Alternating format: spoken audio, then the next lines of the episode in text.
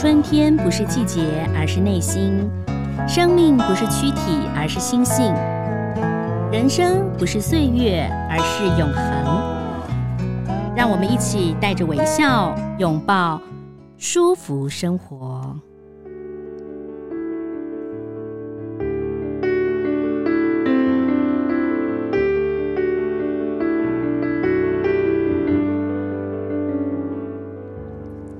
舒服生活，我们又来喽。其实人生哦，本来就是这样子啦，不是不见得会照你的轨道哈在进行的。所以有的时候呢，适时的调整很重要。今天为大家邀请到了一位，我觉得很多人会觉得听他的言论都会觉得说啊，真的一针见血。可是我们一般人都不愿意承认，不愿意讲出来。对于人生，对于很多的事情啊，那很高兴邀请到。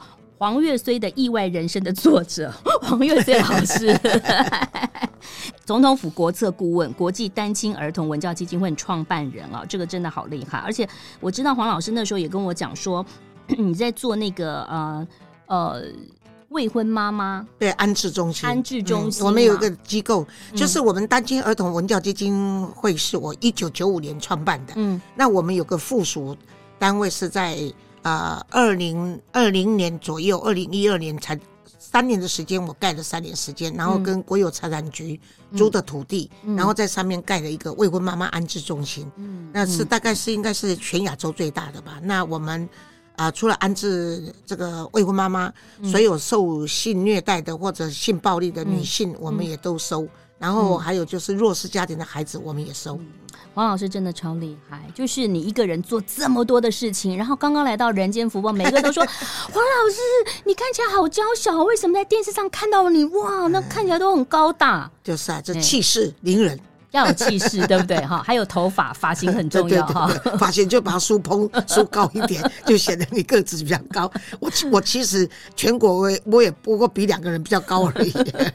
刚刚有说，一个是你啊，哦，一个是我啊，一个是白冰冰吧。那个黄月生，不过赵婷啊，比我。呃，前一阵子，呃，几年前看，哇，瘦好多，漂亮好多。谢谢，因为现在不用接送小孩嘛，小孩大一点点了，就比较没有压力，而且也不老，很漂亮，跟老师一样漂亮。老师，您是三个孩子的妈妈，我记得很久以前你有告诉我说，那时候好像呃。好，他有曾经在 ICRT 上过班，对不对？对，我女儿在 ICRT 最后是做节目部主任吧，哎，节目部经理。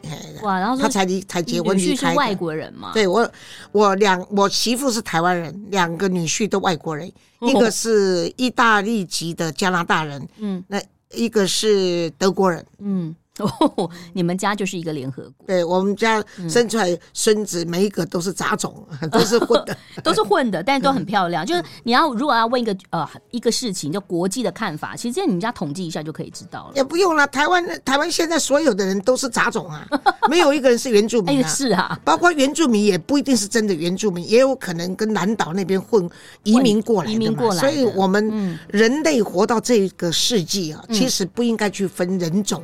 也更不应该去分类了，就是大家都是人，是，所以我就是，呃，这也是禅的最高境界吧，就是应该没有那些啰里吧嗦的东西，不分啊，不分你我。那这本书《网红王月岁的意外人生》就是增订版嘛，对不对？对对对，这个谈到你自己的人生的过程。都是比较好笑的啦，就是一些荒唐的事情哎。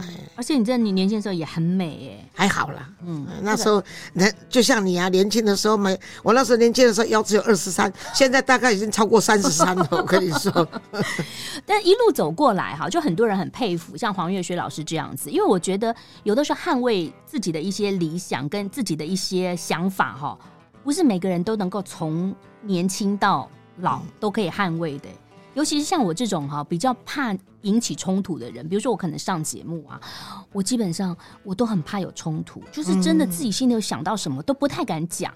但我发现老师你其实不会耶，所以你你讲出很多人心声。其实你有时候讲的话是我们心里的话，可是我们不见得敢说出来。对对，嗯，我那天也是才看到另外一个呃。宗教团体的师傅也就跟我说：“嗯，哎，黄越绥，你你真的很敢讲，嗯，可是呢，你讲出来的话还蛮有智慧的。”我说：“你们就是不敢讲，就要害死我去讲。可是我是我的原则，从小我其实是一个蛮蛮蛮负责任。”又勇敢的小孩子啊，从小我就是这种个性，作为呃见义勇为啊什么这些东西。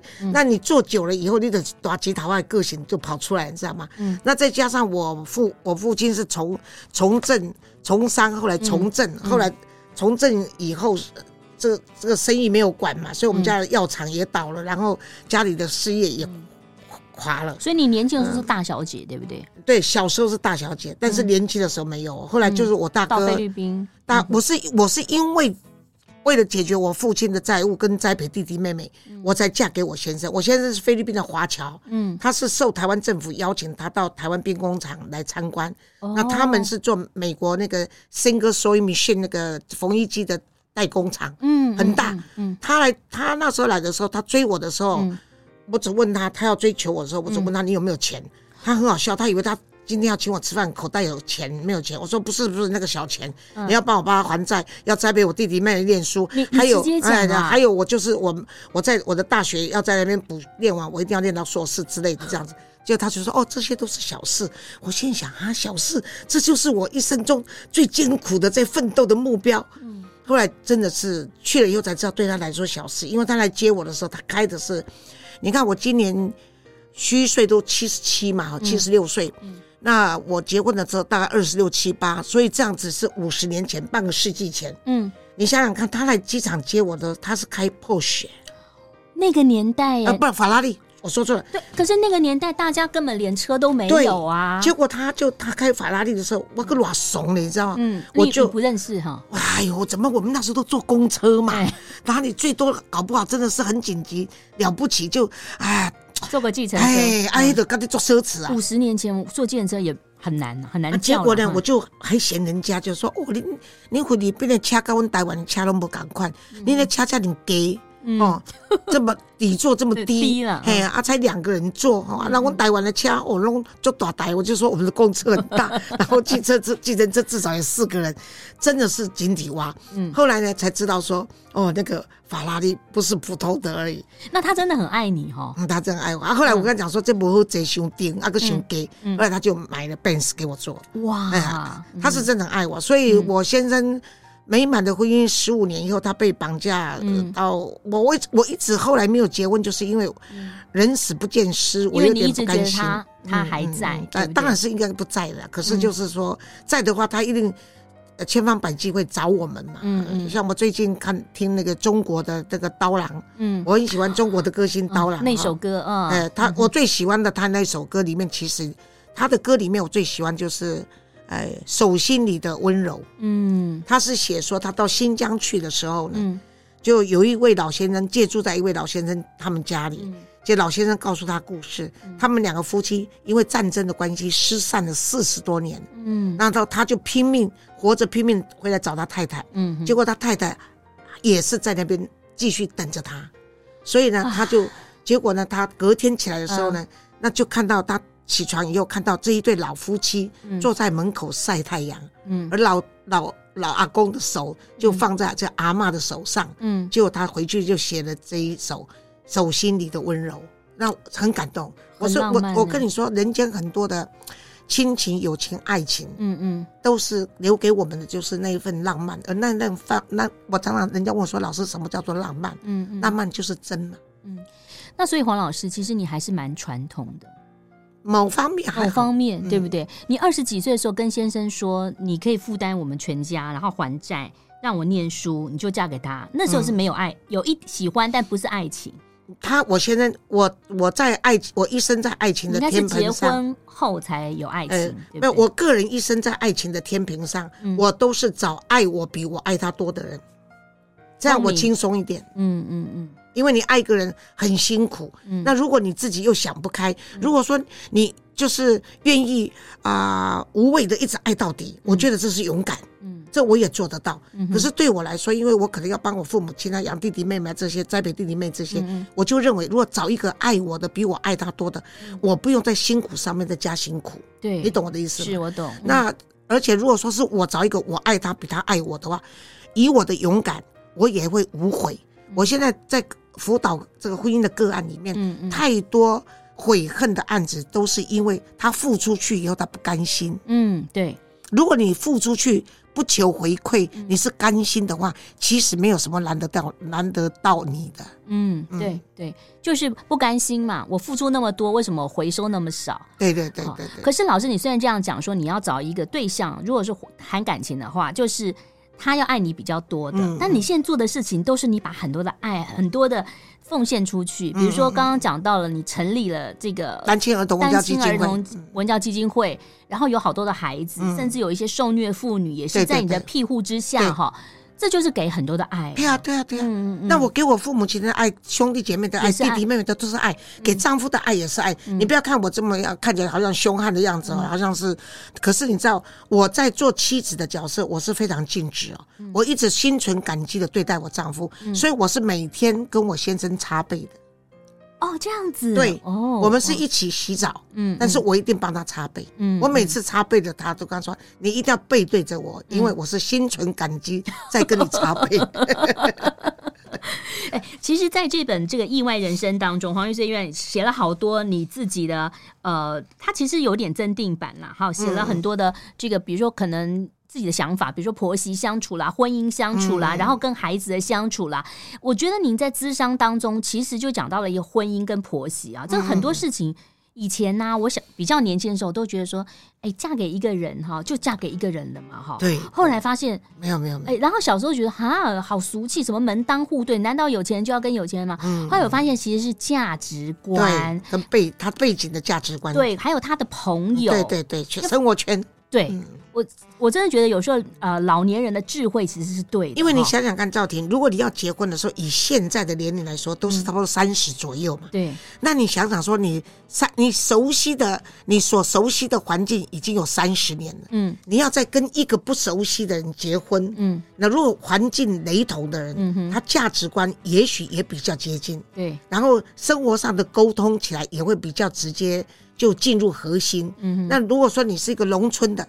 嫁入豪门，嗯，你就是被欺负的角色，嗯，那你如果一个公务人员嫁给生意人，嗯，你辛苦，你要重新学习，对。那如果你是呃军公教的家庭，嫁给军公教的，嗯，那都是公务人员体系，很多公务人员的生活大同小异，就是拿薪水回来交给妈妈，妈妈呢就做分配，然后就把孩子带大，就带大，就是一个很平凡，可是很。很可以让人家很安心，然后有保障的这样长大，嗯、对，那就不就没有办法，没有那么多的挑战性。嗯，可是生意孩子，然后行李给他攀 C 嘛，嗯嗯，你在生意场所，你就见人要说人话，嗯，然后你要随机应变，嗯，还有就是有钱的时候你可以风光，可是没钱的时候，你周转困难的时候，你要怎么去应变？那这个时候，如果说你是一个呃完全没有这样的一个背景的人，嗯、你进去的话。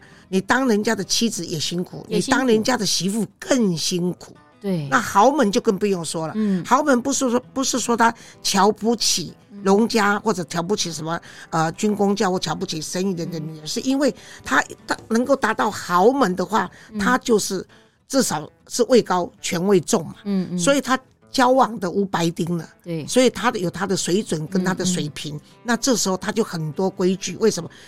所有位置越高的人，越有钱人，越要面子。嗯，那这个面子就是比家教了。对，所以如果你不能家教，然后比这个媳妇在，哎，很多人都说念个什么博士回来，国外那个就是一个嫁妆。对对对对对，他有摆着好看，摆着好看。因为他就说啊，我儿子博士，我媳妇博士，我我那个女儿医生，然后我什么都是在展现这些。嗯嗯，那其实这是。挺无聊的啦，因为那个那个在菲律宾那十五年，我就是贵妇嘛，真的是挺无聊的。每次讲的都是言不及义，然后就是在比珠宝，然后比车子，然后比到哪儿去玩，嗯，然后真的是。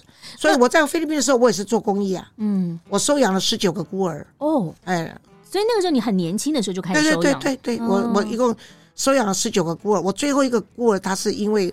他说：“我那爱把他安排他去美国就医，然后也就学。嗯，嗯，可是他说非要跟我照一张照片，他才愿意走。嗯，那我是全部十九个孤儿，我都没有见过他们面，因为我不想让他们有负担。嗯，后来这个孩子因为他是坐轮椅嘛，嗯，那我出来跟他见面的时候，他问我说：为什么？是不是因为呃阶级不一样？我说完全不是，我是说因为如果我帮你，我跟你照张照片，你会把我的照片放在你的床头，嗯，甚至你死了以后还会告诉你的子女说，不要忘记这个恩人，因为他爸爸有有你们有今天就是爸爸受他的恩惠。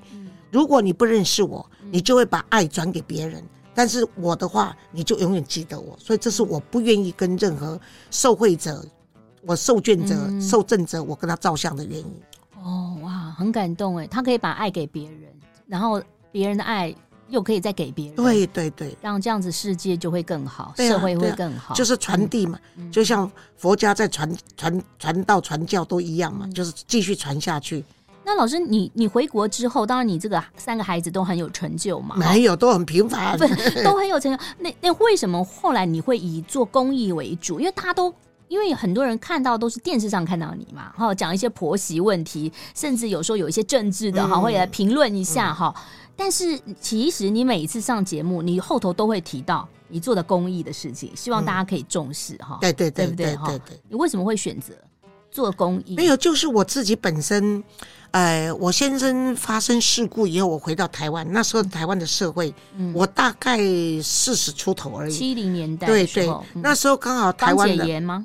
那我已经解严很久了，解严很久了。可是那时候的台湾刚好啊，妇女。运动刚好要起来，要起来，才刚要起来，要启蒙。然后呢，这个民主政治、社会民主的政治呢，也开始在转变。民进党已经成立党了，刚刚成立，刚刚成立。嗯嗯。然后这时候呢，就是还有就是社会运动，就是工人的运动，组织工会啊，什么这些出来。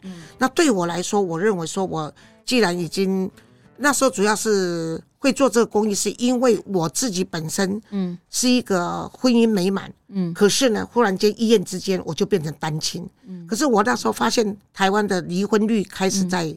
高涨，那很多女性单亲以后都为了争取孩子嗯。的监护权而非常辛苦，或者是说他们没办法离呃离婚，是因为他们没有经济自主权，对，他没有他离婚了以后他就没办法对。有有钱了。那我那我就认为说我自己变成单亲带三个小孩都非常辛苦，嗯，那一定有很多。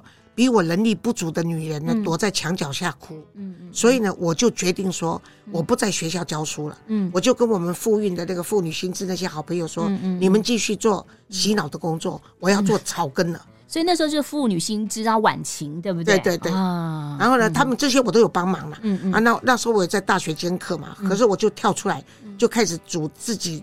成立这个单亲儿童文教基金，而且我就挑明是单亲，我只服务单亲，因为那时候的单亲是被歧视的。嗯，女性那时候的单亲被歧视的状况多严重呢？嗯，如果你是离婚的，你就是坏女人。这好像跟韩国很像，韩国也是这样哈。韩国比台湾更更更落更落更落后，对，妇运更落后。是妇运的话，台湾在亚洲是第一名。嗯嗯嗯，所以我们这批人真的是。自己骄傲一下，功不可没。对呀、啊，就是我们这一代。因为我记得那个韩国那个奥斯卡什么，有一个叫什么尹什么尹什么儒，就是他不是演一个，他说他当时在美国离婚，回到韩国变成，因为他先生外遇，他离婚，他在韩国还一开始都还要从小角色开始演呢。对呀、啊，韩国对于离婚的女人会有一种不同的看法。对，那时候台湾离婚的女人呢，称之为坏女人。嗯，然后呢？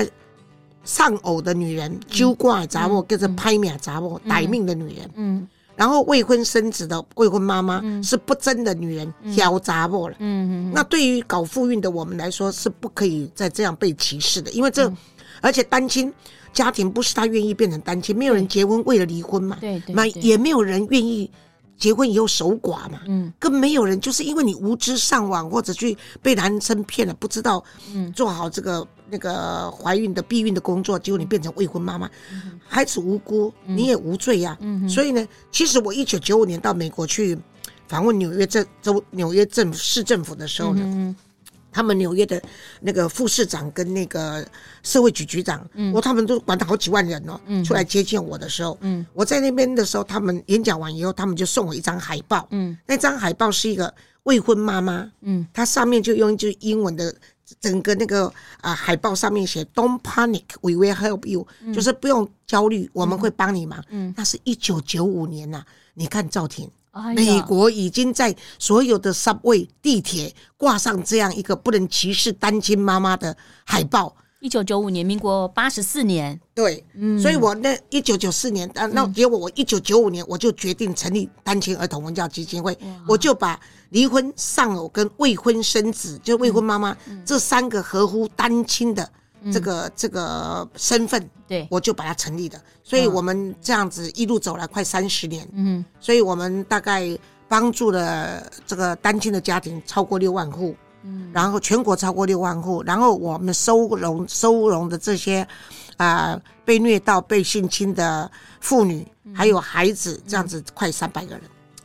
这十年来。好伟大！我要先掌声鼓励一下，啊、我也给自己掌声一下，好不要脸，但是我也掌声音，真的很厉害耶！拍手拍手拍手！我都教我那个外国孙子哈，嗯嗯、那混血都感觉什么事情？我说你在台湾学第一句话，拍手拍手拍手，所以人家给你东西，你就拍手拍手拍手，人家就会说哦，good boy。所以这回顾这么多年当中，老师你真的做了好多好多的事情啊！所以怪不得你看你刚到人间福报到门口，这感觉很是很对，好雅意，就说我是要告诉你说，你的人生哈是不能规划的。嗯，那你人生的人活着是为了说故事，嗯，死了以后被人家怀念的。那你人生如果够精彩，才有很多故事可以讲。我这本书都是讲一些荒唐的故事，嗯，像有，但是有没有启示我就不知道。像我里面有一篇是我在。菲律宾的时候，嗯，听来的故事，我觉得很有很有意思。就是，我们不是每个人都会鼓励大家要成功嘛，要努力嘛，要干什么？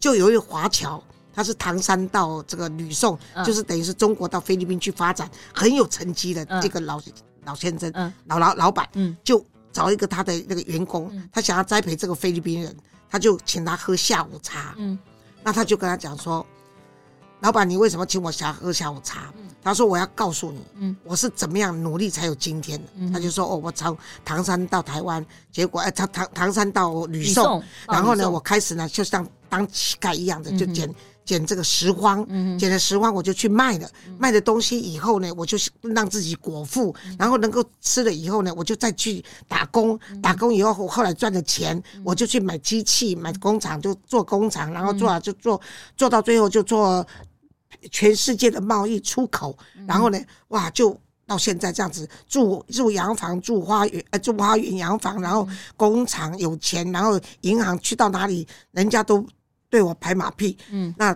所以呢，我才能够在这里喝下午茶，嗯嗯嗯。结果那个工人跟他讲说，我听了半天，我都不用做什么，我就在这里喝下午茶。这就很像有有人就说，我我就听过一个那个，好像是在不知道哪一个报纸的副刊有写到，说两个佣人啊，在大安森林公园，然后呢带着狗啊躺在那边，呃，这个就是聊天，然后有人这个哇，天空上有人放着风筝，两个人就是说，我的老板好奇怪，我有都想不开耶哦，他每天从早到晚的工作，因为他买了一个很贵的房子。啊！可是这房子都是我在使用，我然后我在这边呃公园里头这个看到别人放风筝，可是我老板每天都回来都累得要死，啊，是啊，是啊，是啊，所以人这里面大概有一些故事，就是人生的价值观吧。所以要分享给大家哈，这本书。当然，呃，老师除了这本书之外，我觉得最重要就是，如果说听众朋友想要了解更多，或者说想要呃有一些自己的贡献的话，你也可以去查询这个国际单亲儿童文教基金会。对对，欢迎欢迎。你们是不是还弄了一个什么六呃呃什么马二甲？马二甲，马二甲就是我跟你说那个安置中心，安置中心就是我们在在在台南那边，对，在台南，我这是在麻豆跟学甲中间两甲地。因为大家都很记得马六甲，嗯，那是在那个马来西亚，马来西亚，嗯，所以我就把它取名马二甲，因为我是麻豆和雪甲中间，我跟国有财产局租两甲地去盖的，嗯，所以简称马二甲。所以你也很辛苦，你有没有去看一下哈？对啊，你知道赵婷，我们比务中心最老的，呃，受虐待跟受暴力的妇女是八十二岁的阿妈跟八十四岁的阿爸。八十几岁，对，而我们最小的未婚妈妈现在台湾是十三岁，哇，对呀，真的是，我有点紧张啊，对对对对，所以我们的性教育、家庭教育对孩子来说是非常的重要。有一个比较不一定要富裕，但是有一个健康正常的家庭，对孩子的人格发展其实是最大的财富。是，真的不需要什么嫁妆，嗯、也不需要买房子，嗯、给他正常正一个健全的人格发展，嗯、这才是最重要的。好，同时也要提醒所有听众朋友，如果说你周遭有一些受虐的妇女，对对，需要帮忙，需要帮忙的话，嗯、有时候鸡婆一点。其实我真的蛮鸡婆，我常常在路上就是会看一下或怎么样，邻居多问一点。以前我女儿都会说：“妈，你为什么一直这样？”后来她也习惯了。我觉得我他就跟在我旁边看着我这样，他也习惯了，他也会说要跟他说，他要以你为荣啊！有这样的妈妈不多啊，所以我们有时候鸡婆一点点，就会让我们社会更好。嗯，其实就是热心嘛，嗯，热心就是你的心都是热的嘛，是的，总比冷漠好吧？对对，谢谢黄老师喽，同时介绍这本书《台湾商印》。印书馆，哎，台湾商务印书馆，台湾商务印书馆出的黄越绥的《意外人生与压力共存的人生哲学》哈，希望大家呢能够多多的这个来支持黄老师。我这边我这除了支持以外，我送五本给赵婷，送我们的听众哦，好啊，送赵婷的听众，我再请人家送过来。好，然后听众朋友呢，待会儿这个可以看，可以留言给我了，或到我的粉丝团帮我留言，我就直接寄给大家了。黄老师的新书，谢谢黄越绥老师，谢谢，谢谢赵婷，希望大家支持。